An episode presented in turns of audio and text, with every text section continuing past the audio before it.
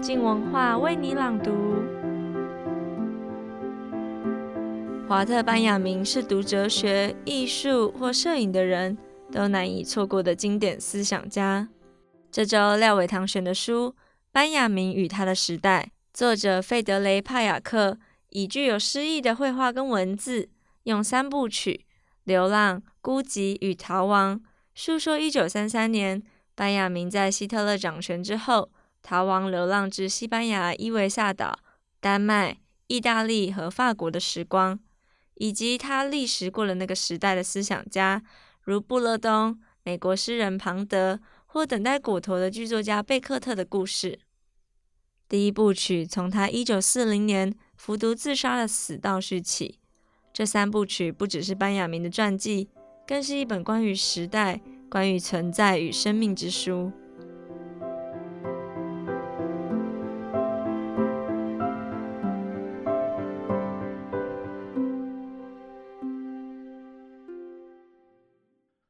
我是廖伟棠。我要为你朗读我的书评，成为班雅明的同时代人。阅读班雅明与他的时代的春天，城市影院外铺天盖地都是科幻电影《阿丽塔：战斗天使》的形象。这部电影和他的原作《苍梦》，一方面证实了班雅明的一个观点：进步主义很可能导致的不是天堂。而是炼狱，大多数焦土科幻的共识。但另一方面，这个所向无敌、近乎阿修罗的战斗天使，与班亚明的天使很不一样。他没有过去可供回望。班亚明曾收藏大画家柯利的一幅新天使，一直携带他逃亡至死。他对他的描述也成为哲学史、艺术史上一段拙见名言。他说：“他表现的是一名天使，似乎正要远离某个他凝神注视的东西。他双眼远睁，张开了嘴，展开双翼。历史的天使就应该是这个样子。他的脸面向过去。”阅读班亚明与他的时代里那些精英们的蒙难史，我深深感到，一个世纪前，上帝死去后，天使们进入伟大的迷途。海德格说过：“运伟大之师者，必行伟大之迷途。”班亚明是其中之一，但他是堕落的大天使，和尼采试验的路西法同一个级别。不过，这位二十世纪欧洲最难界定的一位思想家，出现在一套绘本图像散文里，似乎有点画风不符。十几年前，我已经读过他几乎所有中译本和两本思想传记，很自然会问：为何需要一本图像文学来演绎班亚明？纯文字不可以吗？善画者帕雅克的文字功力也是一流的。这套班亚明与他的时代的第三部《逃亡》还获得了两个文学奖项。首先，这不是一本坊间常见的那种哲学普及漫画读本，文字涉及班亚明的思想内核，但也绝非亦步亦趋的诠释。其次，图像在这套书里面并非以插图形式存在，而是与文字若即若离。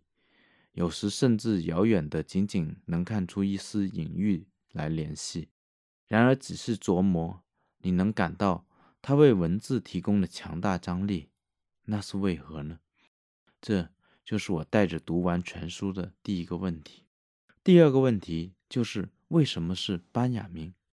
或者借用时下流行的阿冈本的概念来问：班亚明如何与帕雅克成为同时代人，我作为读者又如何成为他们的同时代人？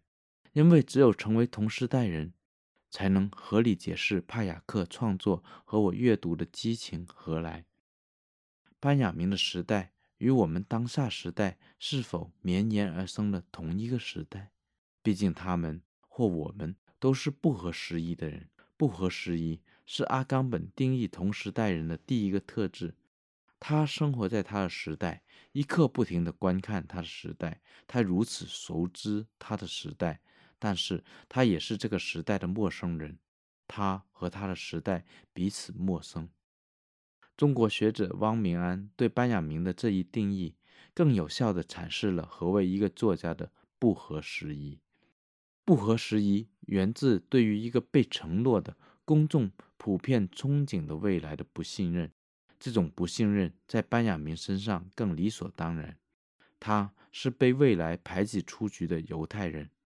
纳粹及其他独裁者都惯于强调未来，除了政客鼓吹的政治愿景，还有其他暗示。作为艺术风格的未来主义，更直接在法西斯意大利和早期苏联诞生。这就是一个明证：未来似乎是由胜利者。由主宰他人性命者垄断的。我们知道犹太人是不准研究未来的。班亚明说，进步论者往往会以进步之名去消灭他们眼中不进步的人。班亚明首当其冲，后者却透过历史哲学论纲等对进步论提出批判。本书倒数第二章的题目“均值而空洞的时间”。就出自班亚明启迪一书。他说，人类历史的进步概念无法与一种雷同的空泛的时间中的进步概念分开，而对后一种进步概念的批判必须成为对进步本身的批判的基础。这属于班亚明力所能及最有力的反抗。他的病躯和感情羁绊不允许他有别的反抗。我们也可以在。班亚明与他的时代的最后一章，目睹他如何用尽最后一丝气力，把手稿护送到边境，像一个护送军火向前线的伤兵。他最后的时刻，在帕雅克突然加剧的叙事节奏中，像极了切格瓦拉的受难日。画面里渐暗的、构图完全凌乱的西班牙法国边境，那些树木。一幅幅都像是但丁《神曲地狱篇》的自杀者丛林一样，释放着恶的气味，渐渐获紧了班亚明以及我的呼吸。没有过去，没有未来，只有现在。派雅克如此界定他所重新描绘的新天使，他的画面也常常停留在片刻，有时是历史的片刻，有时是无意义的风景片刻。但果真无意义吗？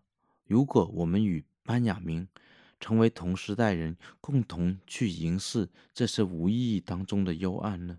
现在，我打算提出同时代性的第二种定义：同时代人是仅仅凝视自己时代的人，以便感知时代的黑暗，而不是其光芒的人。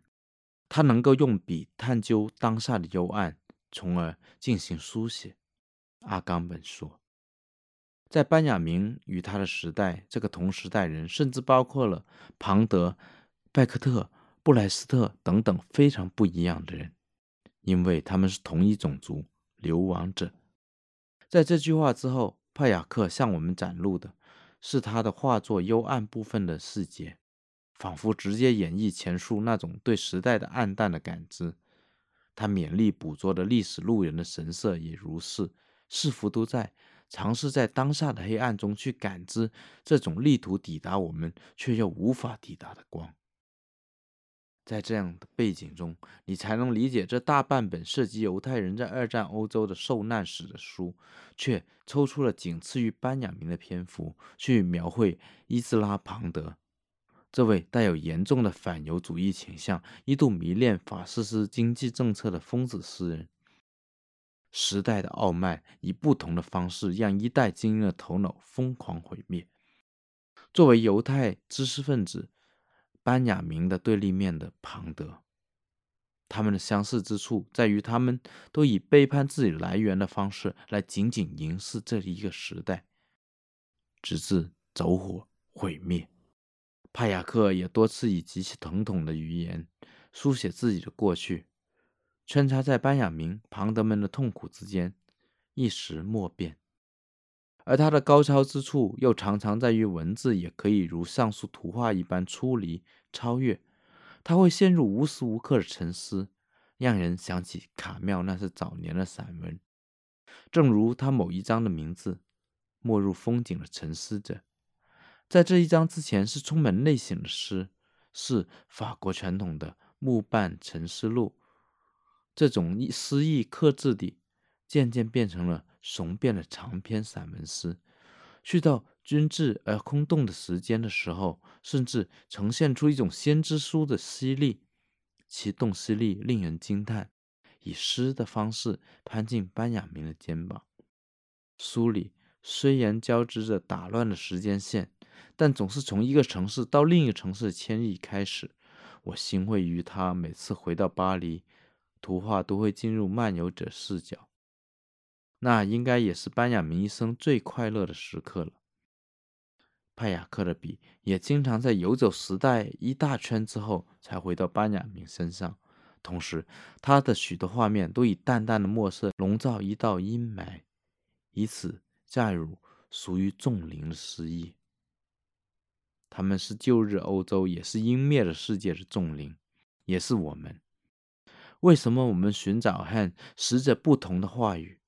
这种我们为了遗忘死者而想要肯定的语言变得毫无意义，剩下的只有我们最初的声音与死者的声音相混，在他们的声音中有种对我们所在之处的严厉，但我们也为他们提供了某种可能的怜悯。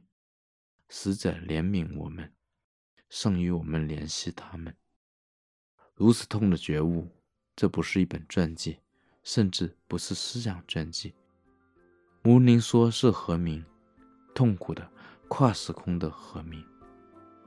派雅克说，光是为生者的幸福欢呼并不足够，必须修复死者的不幸。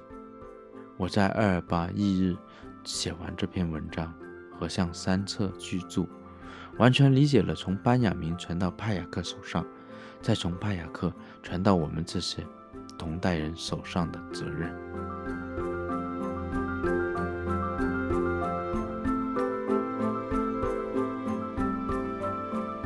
希望借由廖伟棠的书评，大家也能够看见班雅明与他所处时代的切片。谢谢收听，今天的书评节目就先到这里。接下来的三天是好好玩知识型的系列节目，也是第一季的最末集，将在早上六点上线，敬请收听。